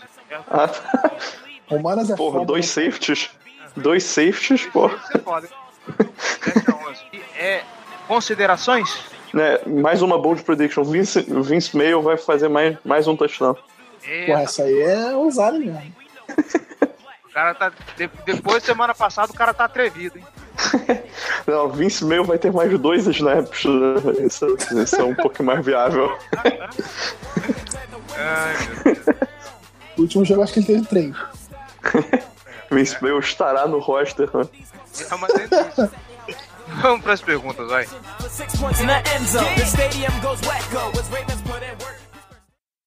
This football right here. We hung today. Follow me. Hop on this back. That's what real linebackers do because we got each other. Run to the football today and let's knock somebody out. Y'all know what we do on three. One, two, three. Oh! Let's go. Let's go. Let's go. Let's go. Let's go. Let's go. Let's go. Let's go. I'm a Baltimore Raven. Vamos lá. Marcelo Cardoso. O Ravens mostrou evolução ou a falta de Derek Carr foi o fator decisivo para a vitória em Oakland? Falamos sobre isso. É, por que não os dois, né? É, é, é um pouco de cada, né? Pô, a partir do momento que você faz 30 em cima de um time, cara, vindo do que a gente tava vindo aí, você falar que não teve evolução, puta merda, né? É, vindo de uma partida que a gente fez 7, uma partida que a gente fez 10, né? Contra os foi. Foi nove, não foi? É, foi 9. É, foi uma coisa assim. Duas desgraças, foi- né?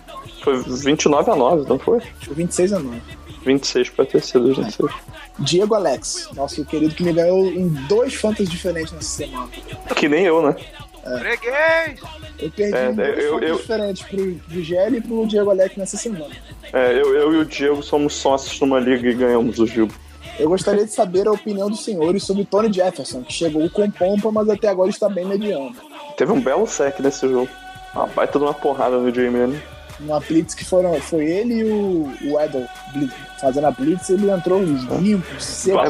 Foi bonita pra Vai. caralho essa blitz aí também, viu? Baita blitz irresponsável, né? Mandar os dois safes. Tipo, foda-se o Mas fundo do foi bonito, foi bonito. É, se, se- se é um QB bom ali, porra, você Nossa, se pinta, touchdown um, quase certo. se pinta um bloqueio assim de um segundo cima do Tony Jefferson, era um touchdown. É porque o Tony Jefferson realmente ele entrou livre, completamente muito rápido, não deu nem tempo do J-Man pensar. Mas tem um bloqueiozinho em cima do Tony Jefferson, acabou a jogada.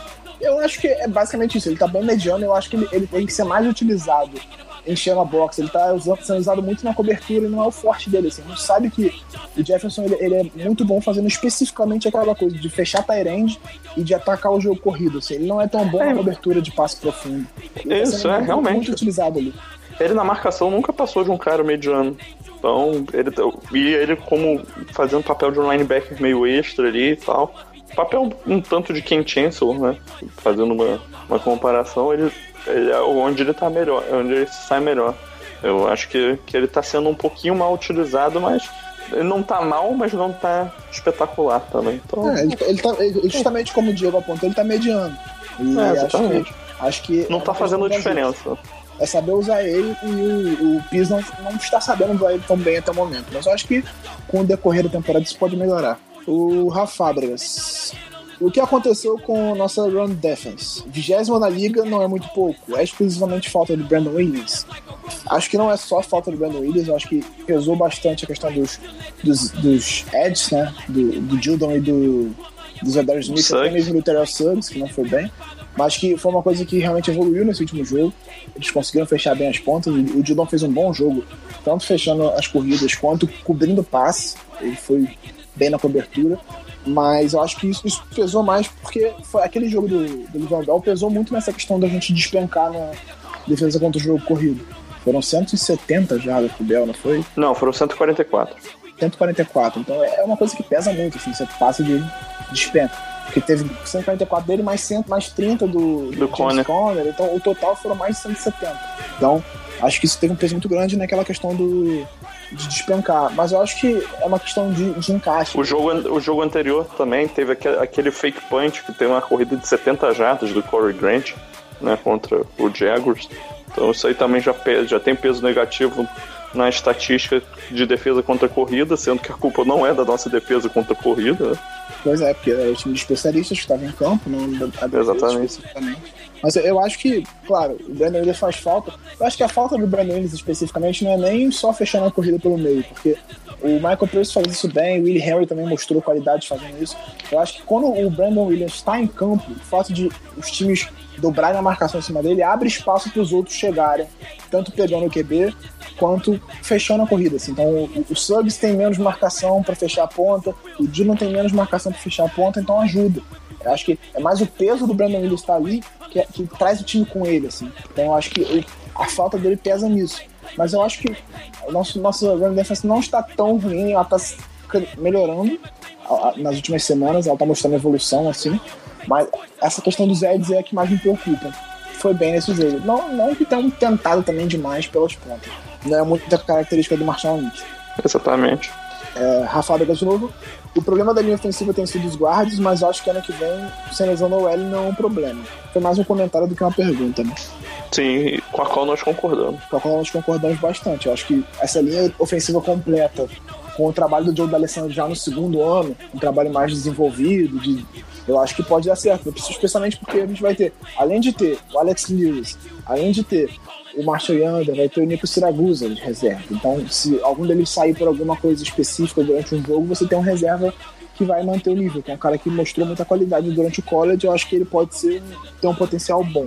Beleza, agora a gente vai pro para as perguntas da galera do Fantasy. O Thierry, a estabilização da troca de inside linebacker houve uma aparente melhora na defesa pelo meio. Isso é pela estabilização ou pelos Tyrants de Oakland que não jogam bem? Acho que tem a ver com, com o time ser, ficar melhor mesmo com, com o Osso jogando né, de, de inside linebacker mesmo. Eu acho que... O segredo, ele é mais jogador do que o Correio. Acho que é um conjunto das duas coisas também. É, não, não houve tanto, tanto teste assim pro, pro Onassora nesse, jogo especificamente, porque o fato de não ter Tyrands que testem tanto assim a nossa marcação facilita o trabalho, obviamente. Mas o Anderson já se provou melhor do que o Correia em várias situações e acho que ele já merecia essa titularidade direta há algum tempo e foi segurado pelo fato do Correia ser uma escolha de segunda rodada e ele ser um cara não draftado. Mas ele tá ganhando moral. Inclusive o Paulo Antunes elogiou muito ele assim no, no pré-jogo do, do Sunday Night ontem. Falou que a dupla dele com o, o CJ Mosley é muito boa e tal. Eu falei, ah, ele conhece o rapaz. O rapaz não draftado. O Correia. O Anderson não teve grande, grande destaque até o momento, assim. Ele fez um, um, uma coisa boa ou outra, mas nunca se firmou no time. O Correia, se eu não me engano, ele teve um snap só nesse jogo, né? É, teve um snap só no Na jogo. defesa. Ele teve alguns snaps de special team. É, os special teams ele entra sempre, né? Mas na defesa ele só te- teve um. E realmente ele não merece ter. Porque assim, no momento que eles estavam dividindo os snaps, quem fazia, quem fez boas jogadas dividindo os snaps foi, o- foi o Anderson. Ele que desviou o passe para antecipação do Brandon Carr, ele forçou o fumble, ele, ele deu a porrada no Antônio Brown, que ele merecia se titular só por causa daquilo. Então, ele ele mostrou, ele mostrou mais coisas, então ele merece a vaga. Ele ganhou o campo. Kaique Coelho. Willie Henry vem aproveitando bem as oportunidades que teve na ausência do Williams. É possível imaginar uma, ilha, uma linha com Williams, Pierce e Henry ou terem características parecidas não seria viável? Eu acho que ficaria uma linha muito pesada. É, você ganharia muito em ocupar espaço, pro, principalmente para corrida e tal. Eu acho que para algumas situações específicas ela, ela pode ser é uma configuração que pode ser usada, mas, por, por exemplo, em pass rush o time perderia muito. Assim, ocuparia mais bloqueadores, mas talvez abrisse mais espaço na- nas pontas, mas o pass rush pelo meio ia praticamente não ia existir. É, eu, eu acho que é, é bem isso, assim. Eu acho que o, o Harry, o fato do Harry estar jogando bem é importante pra gente pela rotação, assim. A gente tem um cara confiável na reserva pro caso de não ter o Michael Pierce numa jogada, pelo caso do Michael Pierce estar cansado, pelo caso dele sentir uma contusão leve, ou até mesmo de perder a temporada. Então, você tem um cara confiável ali pra fazer o papel se a gente precisar. Isso é importante. Agora, a gente precisa ter um defensive end, um cara que vai atacar o QB, um cara que nem o Brent Urban, que nem o, o Cal Davis está sendo. Então, eu acho que esses três juntos, em situações específicas que é uma, seriam jogadas óbvias de corrida, talvez possa ser usada, mas assim, bem raramente. É uma que acho que já foi respondida. Onassor será finalmente titular absoluto? Esperamos que sim, né? É. Sim, é o que esperamos também. É, é o que, é o que eu imagino, né? Eu acho que esse jogo, especialmente porque ele jogou bem, ele não só dominou os snaps do time, ele, enquanto esteve em campo, ele foi bem. Ele terminou o jogo com cinco tackles e um fumble forçado. Um cara é uma, uma partida decente, porque em comparação, o CJ Morgan terminou com seis. Então, ele fez um bom jogo. Eu acho que ele mostrou que é uma escolha acertada ele ser o titular. Podemos esperar mais big plays no jogo com os Raiders ou isso só aconteceu por causa, por conta da defesa fraca deles? Eu acho que podemos sim. Acho que devemos esperar e isso tem que acontecer, porque é aquela coisa de esticar o campo que a gente falou mais cedo. Quando você arrisca a bola em profundidade, você estica a defesa. Você mostra para a defesa que, ó, se você der a bola lá no fundo, eu vou conectar um passo de 55 jardas, de 59 jardas pro, pro Tony, pro Tony pro Mike Wallace. Eles são muito parecidos, cara. Eu troco o nome deles toda hora. Mas em- você estica o campo, você cria espaço. E é aquela coisa que o Jair até falou, de botar o cara pra correr e depois bota ele numa rota rápida pra ver se ele consegue marcar. Ele tá cansado. Então, isso precisa ser, faz parte do plano de jogo, mesmo que não acerte tentar um passo longo. O Raul Sá, vocês falaram que o Brandon Williams não fez tanta falta porque o jogo corrido pelo meio estava sendo eficiente. Porém, não acho que ele melhora a linha como um todo, não. Exemplo, os jogadores de Ed não precisam fechar tanto para ajudar como o Judon, que está tendo que dar tackles pelo meio, e o Suggs, que não rendeu tanto como nos dois primeiros jogos. É aquilo que a gente acabou de falar também sobre o, o, o Brandon Williams. Ele, ele cria espaço para os outros porque a marcação tem que apertar em cima dele. Se deixar ele livre, ele vai jantar o quarterback, ele vai jantar o, o running back. Então, quase sempre dobram o bloqueio em cima dele. E quando você, você tem uma linha ofensiva com, com cinco jogadores, no máximo mais um Tyrande ajudando. Você botar um Tyrande em cima do, do Trail Suggs, ele vai deitar em cima do cara. Então, o fato de você ter o Brandon Williams com dois, você cria matchups favoráveis para os seus outros defensores. Mas eu acho que, em termos de bloqueio de corrida, ele não fez tanta falta assim. É, é, exatamente. A gente tá, já falou disso algumas vezes. É bem por aí mesmo.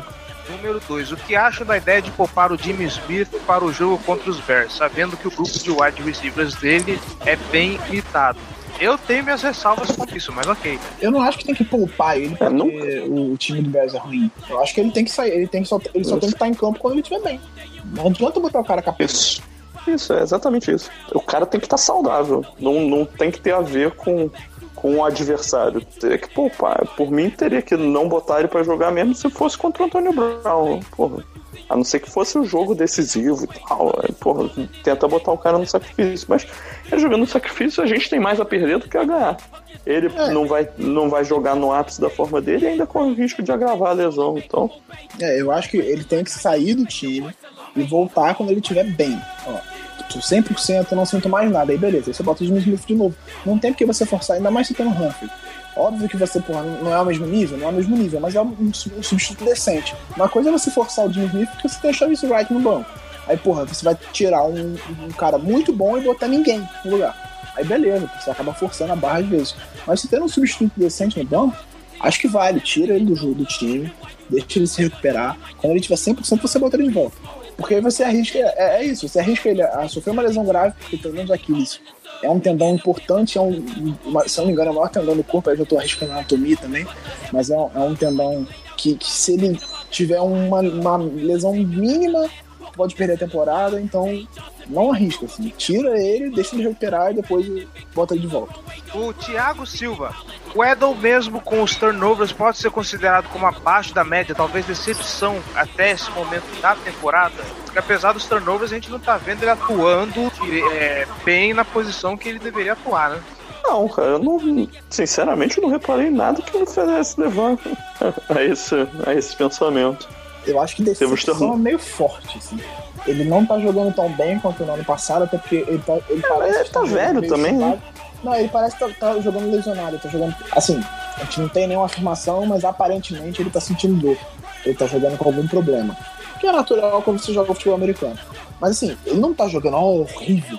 Que, o que tem me chamado um pouco a atenção nele é o fato de ele tá perdendo alguns tecos. E isso pesa, é claro, mas se você for ver, por exemplo, nesse jogo, ele liderou o time em e teve um passe defendido. Então, mesmo ele não estando no melhor performance física dele, porque aparentemente ele tá chumbado, ele tá jogando fazendo partidas decentes. Então eu acho que decepção é um pouco forte, assim. Decepção é o, porra, é o Camale Correa, é o Perryman, essas merdas, assim. Ele não. Ele tá um pouco abaixo. Eu vivi pra ouvir o Giba chamar o Perman de merda. Austin Howard foi a melhor contratação da off-season pelo que representa sua estabilidade na posição sua atuação no jogo contra o Mac? Não, tô tentando lembrar todas as contratações do off-season. Eu acho que tá na briga. Eu acho que o Brandon Carr foi uma boa contratação também, muito boa. Foi um cara que não foi tão caro, tá fazendo uma, um bom começo de temporada, apesar de alguns erros pontuais, como foi esse touchdown do Crabtree. O, o Howard tá evoluindo muito, ele tá trabalhando bem. Eu acho, eu acho, eu acho que pode ser justo dizer que ele foi a melhor contratação. É, não, sim. O, o Tony não tem ninguém Jackson, assim pra dizer, não. É, óbvio que esse aqui foi o melhor, né? Se, se quiserem discordar também, diz, dizendo que o outro foi o melhor, também não, não vou brigar por isso. E levando em consideração que alguns a gente não viu ainda, né? Danny Wood, é, melhoras para você aí. É, tá, vai voltar só em Green Bay esse aí, então a gente não vai ver tão cedo. Opa, vai voltar para carregar o time a vitória no Lambeau Field. É, se isso acontecer, eu compro a cabeça dele no seguinte. é, quero ver. É, apesar de ter limitado o jogo corrido muito também pela necessidade de Oakland de passar à frente no placar desde o início do jogo, o que esperar da DL contra o bom interior de linha dos Bears e o Jordan Howard? É um confronto bem interessante, é o, é o confronto chave da, da defesa do, do Ravens nessa partida. É, eu acho que acho que, que dá pra sair, sair vitorioso disso aí sim. Se tiver a volta do Brandon Williams, melhor, mas acho que, que para quem gosta de ver o jogo na trincheira, acho que esse é um, algo para se, se observar.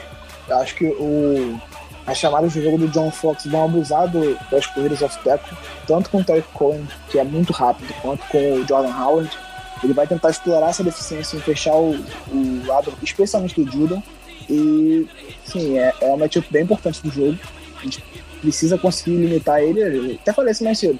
A gente tem que botar o jogo na mão do, do Trubisky. A gente tem que fazer ele ele ter que carregar o time, fechar o jogo corrido, não deixar o, o Jordan Howard correr de jeito nenhum, usar bastante o Tony Jefferson fechando na box, para não, não deixar mesmo. E eu acho que Sim, se a gente conseguir limitar o Jordan Howard, a gente dá um passo enorme para vitória. Vocês notaram a inversão na permissividade do jogo corrido para dentro da BL, diferentemente do que ocorreu contra os Steelers, onde os Reds não atuaram tão bem? Foi aquilo que a gente estava conversando antes de começar a gravação, tá vendo? É, a gente, a gente, no começo a gente falou sobre isso. Né? Não vi essa permissividade toda. Talvez no começo um pouco mais desconcentrado, mas eu acho que não vi isso tudo, não. É, indo agora pro site, o Ronan Freitas vocês acham que a derrota dos Steelers com o Big Ben lançando cinco interceptações coloca em perspectiva a nossa derrota contra os Jaguars? Sei que foi um jogo horroroso, na verdade o pior que eu já vi. Mas essa derrota dos Steelers me levou a pensar que talvez seja tanto mérito dos Jaguars quanto demérito nosso. O que vocês acham? E eu concordo que é um pouco de cada coisa. Os Jaguars não são esse horroroso como muita gente costuma falar, e o nosso jogo foi bem ruim a, a defesa do Jaguars é possivelmente a melhor da NFL, cara. Ela às vezes vai tomar pontos porque o ataque é muito ruim e ela tem que ficar em campo por tempo demais. Mas, no geral, se você pega o talento que tem ali, porra, eu acho que, é a defesa mais talentosa que tem no NFL, uma dupla de linebackers espetacular no, no Miles Jack e no Telvin Smith, uma linha defensiva que tá muito explosiva, o Khalil Campbell tá fazendo uma ótima temporada, o Denver Fowler tá mostrando por que, que ele foi uma escolha de top 5 de draft. O Anakin Gapo é um ótimo pass rusher, tem o Malik Jackson, o Avery Jones, então lá não falta profundidade também. E, porra, o que, que, eu, o que, que, mais pode ser dito sobre essa dupla de cornerbacks espetacular que é o Jalen Ramsey e o, e o AJ Bui? Então, e ainda tem uma dupla de safeties boa, com o Barry Churchill e o Sean Gibson. Então, porra, não tem ponto fraco né, nessa defesa tem uma ou outra coisa que é, que é possível de ser explorado. Obviamente não vai ser espetacular em todos os lances, mas, cara, uma defesa muito, muito, muito forte. O problema, é, é o ataque que... é muito, o problema é que o ataque é muito fraco.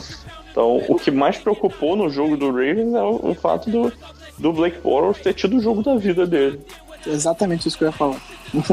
o que preocupa naquele jogo é justamente porque o Blake Bortles jogou bem. Você não pode deixar o Blake Bortles parecer o Tom Brady, entendeu?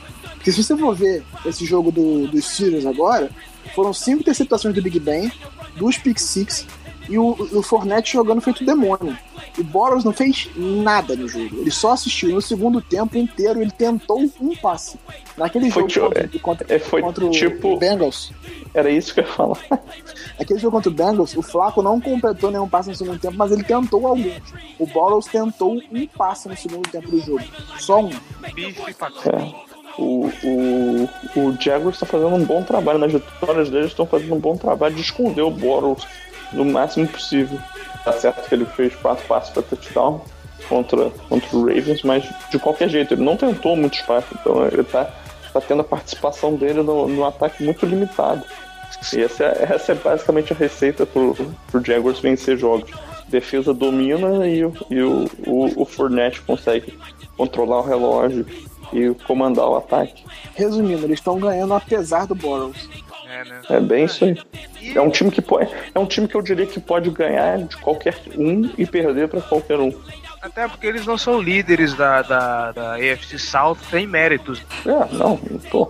Não, é aquilo. Se você consegue botar o jogo na mão do Boros, você consegue ganhar. É aquela coisa que a gente fala do a questão do jogo corrido. Quando você depende, quando você não tem um QB confiável, você depende muito do seu jogo corrido. E aí, se algum, por exemplo, eu acho que se o Jaguars enfrentar o Denver Broncos, ele vai perder com certeza. Com certeza ele perde o jogo, porque o, o, eles vão depender do bola passar a bola. Porque o Fournette não vai conseguir correr, porque ninguém está conseguindo correr contra o Broncos. Então, A não ser que a defesa consiga amassar o traversinho e pegar, sei lá, duas pick six como fez com, com o Big Ben, eles devem perder o jogo, porque o ataque não vai conseguir fazer nada. Exatamente isso. E pra fechar, Igor Túlio, o que vocês acharam do Humphrey? Acho que ele tá, tá fazendo um papel legal até agora. Não, não, não comprometeu em momento algum, tá fazendo umas coberturas interessantes e tal, limitando bem os, os adversários. Sofreu um pouco com o Crabtree, mas, pô, tá certo, né? Acho que foi a primeira partida dele como titular, não foi? Foi, exatamente. Ele teve o primeiro jogo dele como Não. titular. Ele teve, acho que nesse jogo, é porque nos últimos dois jogos ele teve um pouquinho, um pouquinho mais de snaps, mas nesse jogo ele teve ba- basicamente mais snaps que nos dois primeiros jogos juntos. Então, ele foi, ficou em campo o jogo inteiro e ele cedeu recepções pro Crabtree, mas nada absurdo também, não cedeu nenhuma big play, não foi queimado. Então o, o Humphrey faz um, assim, até o momento vem justificando a escolha dele na primeira rodada para um cornerback. E uma perguntinha dele, por curiosidade, pra fechar: os Bengals ainda podem brigar pela divisão ou wild card? Bom, eu volto a insistir de que não vai sair wild card dentro da UFC Norte, hein? Ah, eu também acho que não. Eu acho que o Bengals pode brigar pela divisão porque ninguém tá fazendo nada, né? A gente tá sofrendo um pouco, a gente tá aí no time em um, um projeto em desenvolvimento. O ataque dos Steelers não consegue engrenar, assim, tá, tá tendo muita dificuldade de mostrar o que se esperava dele. O Lefon Bell, apesar de ter feito um grande jogo contra a gente, no resto da temporada ele não conseguiu fazer nada. O Antônio Brown ele tá se jogando sozinho praticamente, o Big Ben tá mal, então os Steelers não conseguem ser o que a gente espera que ele seja. assim, que todo mundo esperava que os Steelers fosse. Então, talvez o Bengals ainda tenha alguma chance por causa disso. Mas, assim, o time do Bengals é zero confiável.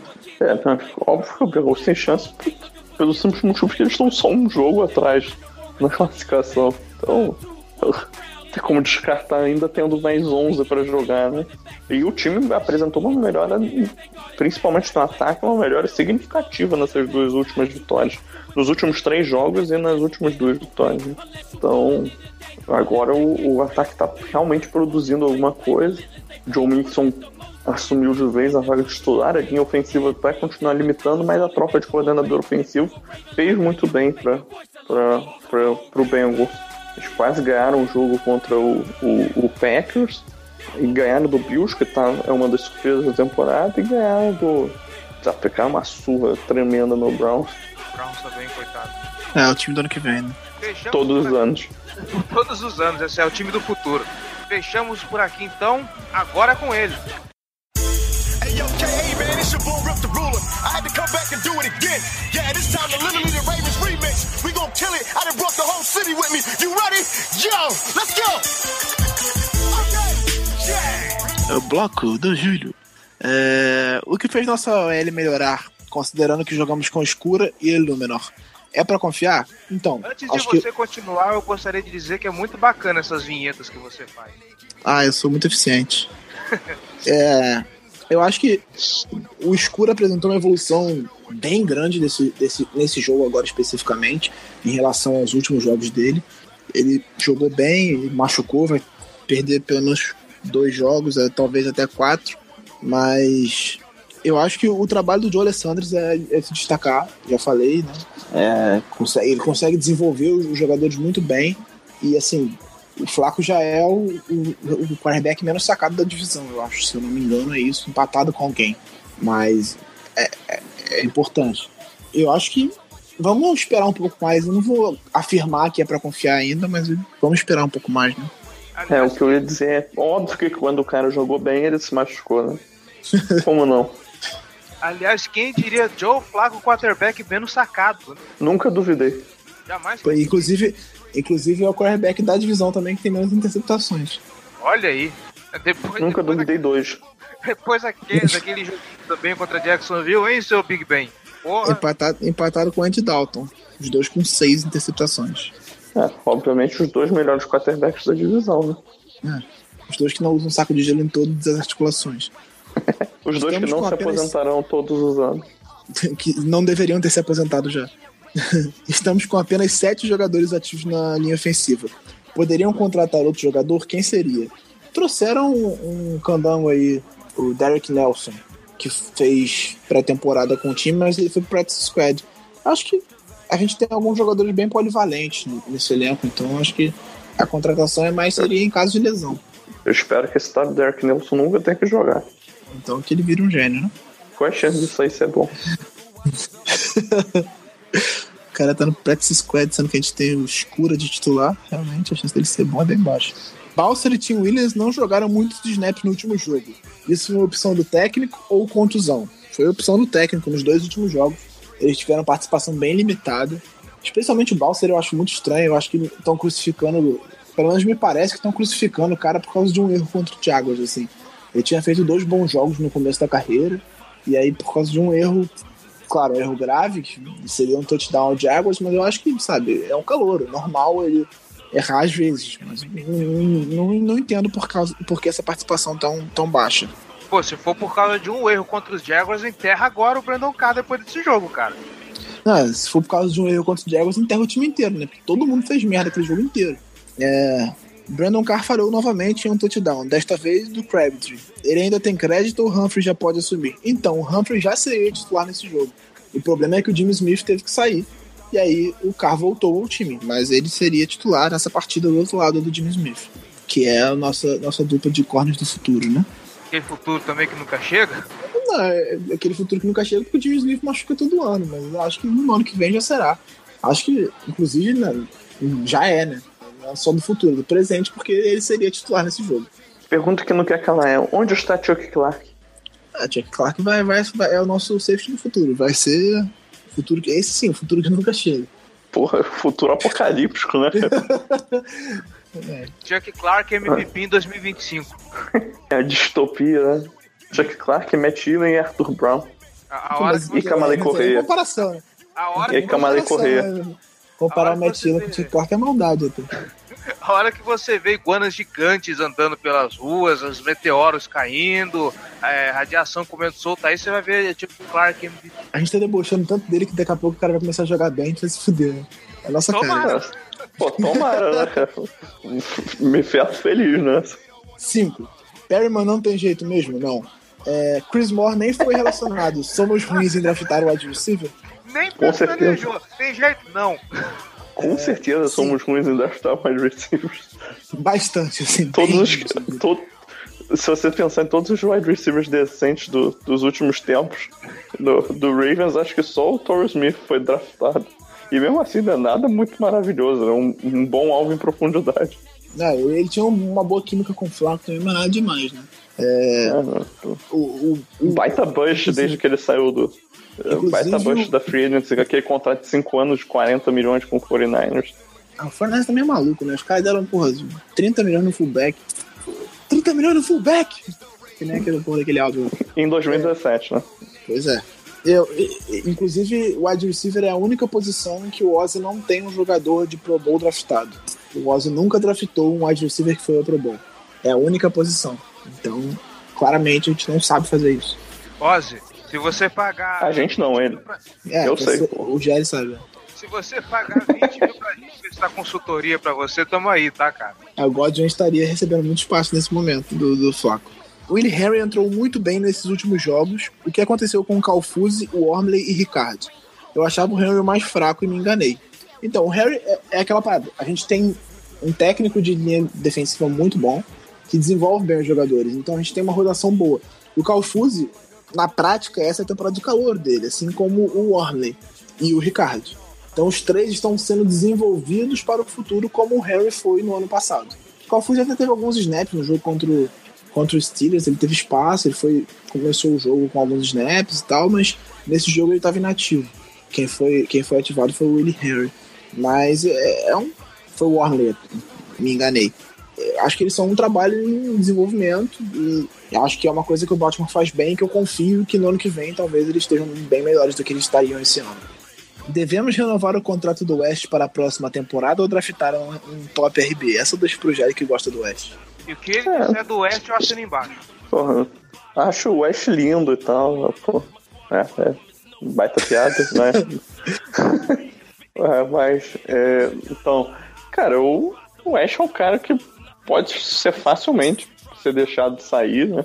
Acho que a gente tem o Buchanan por mais um ano, o Alex Collins pode ficar aí por mais um, um ano também, né? Então, pode ser renovado o contrato dele. Acho que ele é um corredor mais dinâmico que o West. É, e o, a gente tem o Dixon voltando, também é um corredor mais dinâmico que o Ash. Não, não vejo muito motivo para renovar com ele, não. Acho que ele é uma peça que cumpre o papel dele e tal, mas não, não é ninguém que faria falta. Sobre pegar um, um running back top no draft, eu acho que depende mais. Eu acho que é muito complicado dizer agora, porque depende da, da posição que a gente vai draftar, como é que vai estar o board na época. Isso é, porque, isso é é bem, bem ruim de falar. Mas eu, É é, tá é o Júlio fazer. Solove. É, Ele tá Só na love. só love. Só love, só love. Pra quem não É. entendeu, a gente tá falando do Bryce Love, running back de Stanford, que ultrapassou as mil jardas em menos de. em cinco jogos nessa temporada do college. Em menos de 100 carregadas. E bateu o recorde do Christian McCaffrey também de jardas em uma partida. Que era de 296, se não me engano, ele fez 300 e alguma coisa. Foi uma coisa assim. Nesse. Isso sim, em uma partida. Ele fez mais de 300 jardas corridas em uma partida. No college não é tão absurdo assim, mas é uma marca de notável. É, o, o, o Samaj Pirine, que agora tá no, no Redskins, ele teve uma partida mais de 400 jardas correndo, eu acho. Eu, eu- sei que o, o, o menino lá, o de Penn State, o Saquon Barkley teve um jogo de é, teve um jogo de 500 jardas ao, propo- ao propósito, assim, tipo, recebendo, retornando e correndo. O cara é tipo um animal, tá ligado? Como eu amo esse homem. Nossa. Cara, esse, esse, esse é o melhor jogador dessa próxima classe. Nem vi todos os jogadores, mas já afirmo que esse é o melhor jogador da próxima classe. É, Eu vi mock draft botando ele em décimo segundo no Ravens. Eu falei, porra, ele não chega, não passa do top 5 nem fudendo. Só se tiver uma corrida pro quarterback assim absurda, que eu acho bem difícil. Até porque, É. a maior se você olhar para os times que no momento né, são, são candidatos a- às primeiras escolhas, cara, a maior parte deles precisa de um running back, cara. É, mas por exemplo, eu acho que o Giants pega QB, considerando que o É, sim, eu super, também. né? Não, eu também acho. É, O, O o, Brown- o acho que o Giants, o Browns pega 49ers, o, Pega o aí. Brown. É, exatamente. Eu acho. Ele é a cara do Browns, desse regime atual do Browns. É um cara que tem produção espetacular, absurdamente atlético, jogadoraço.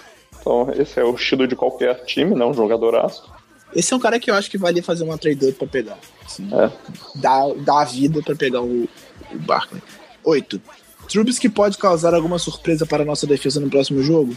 Se, se o jogo passar por ele decidir, acho difícil que o Bears ganhe. Assim. Bears precisa que o Jordan Howard produza absurdamente, como fez contra os Steelers, para ter alguma chance de ganhar o jogo fora de casa contra o Ravens. Se o Jordan Howard for limitado e depender do Trubisky passar a bola para ganhar, eu acho difícil que eles ganhem. É, eu acho que, que ele pode até, por ser um cara que não tem muito tape dele por aí, né? Eu acho que sempre pode trazer alguma coisa surpreendente. Mas também ele é um cara bem inexperiente contra uma defesa forte. Então a tendência é que esse confronto esteja a nosso favor. É, e uma, uma defesa difícil de ler também. Eu acho que o, o é, apesar dele ser criticado bastante, se tem uma coisa que a defesa dele é, é, é- ela é difícil de ler, é difícil você saber de onde é que vem a pressão. Então eu acho que ele força o erro, como eu falei antes do jogo contra o Browns, eu falei que ele faria com o Kaiser e o Kaiser teve quatro interceptações. Então eu acho que ele vai mandar leituras bem diferentes pro Trubisky para dificultar o jogo dele. E eu, eu acho que ele pode se enrolar com isso. Por isso que eu digo, se o Jordan Howard não conseguir correr e ele tiver que passar a bola para ganhar o jogo, eu acho que a gente vai ter um jogo até razoavelmente tranquilo. Só que eu não confio que o Jordan Howard não vai conseguir correr. Esse é o problema. E por último, o front seven do Bears, o front seven é subestimado? Acho que não, cara. Eu acho que o do, do Oakland Raiders é mais subestimado que o deles, assim. Eu- o, que o, o front seven do, do Bears tem de maior qualidade, quem tá jogando muito ali é o defensive tackle deles, é o Akin Hicks. Esse maluco tá jogando absurdo. É, e o Floyd também Muito. tá jogando muito, né? É, o a questão do Floyd é que ele não ganha com consistência um contra um. O Bears tá usando muito esquema para botar ele em stunts, né? Que é a jogada que, que os jogadores da linha defensiva se cruzam para um acabar livre. Então, ele tá- um dos sacks dele veio num stunt, né? No jogo contra o Vikings. Ele raramente vence em pressão um contra um. Então, E- Isso é uma questão. Ele tá jogando bem, sim, mas ele, ele tem que se provar ainda nesse ponto. Mas o, quem tá jogando muito, muito, muito mesmo é o Akin Hicks, cara, o defensive tackle. Já teve alguns sacks nessa temporada, para um jogador que joga no interior da linha é, é algo marcante. E não, não é um nome muito conhecido, mas é um, um ótimo jogador. É um confronto também interessante dele com o Jensen, com, com o guard que alinhar pro lado dele né, em cada jogada. Perguntou se o Flaco vai ter mais dificuldade dessa vez. Então, eu acho que, que é, em termos de pressão, no geral, a linha defensiva do, do, do Bears pode trazer um pouco mais de dificuldade por ser mais completa no geral, pressionando. Só que não tem um Kalil Mack, né? Então, em termos de, de confronto mesmo, acho que é, que é um pouco mais fácil, talvez. Mas, é, então, o que eu ia falar é que eles estão sem o Gerald Freeman, né? Que é o melhor linebacker. O Trevathan deve voltar da suspensão dele, mas também nunca foi dado espetacular na cobertura. Um linebacker bom. O outro eu nem sei quem é, então eu acho que o Flaco pode ter um bom jogo, sim. Principalmente é, porque a secundária também não é nada espetacular. Né? Então, eu acho que a, que a, secundária é inclusive o pior ponto dessa defesa. É, o Fuller é só razoável. Dos, dos irmãos Fuller, talvez ele seja até o, menos. É, ele é razoável. A dupla de safety também é decente, né? O Ed Jackson, que veio de Alabama, é um bom ball rock. Ainda não conseguiu nenhuma interceptação, mas está sempre perto da bola. Neymos é, é um bom porradeiro, sabe que tem, tem noção do que faz e tal.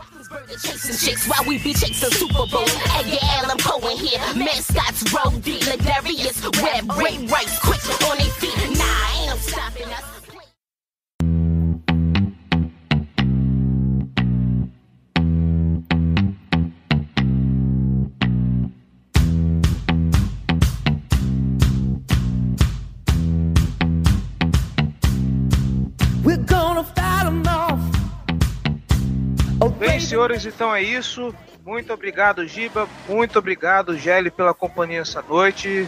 Valeu. Acho que agradecemos o convite, né? Opa, tamo junto aí. E Sempre você, aí. Você que está ouvindo, muito obrigado pela audiência e nos vemos semana que vem. Temos grandes surpresas para esse confronto aí. Falou! abraço.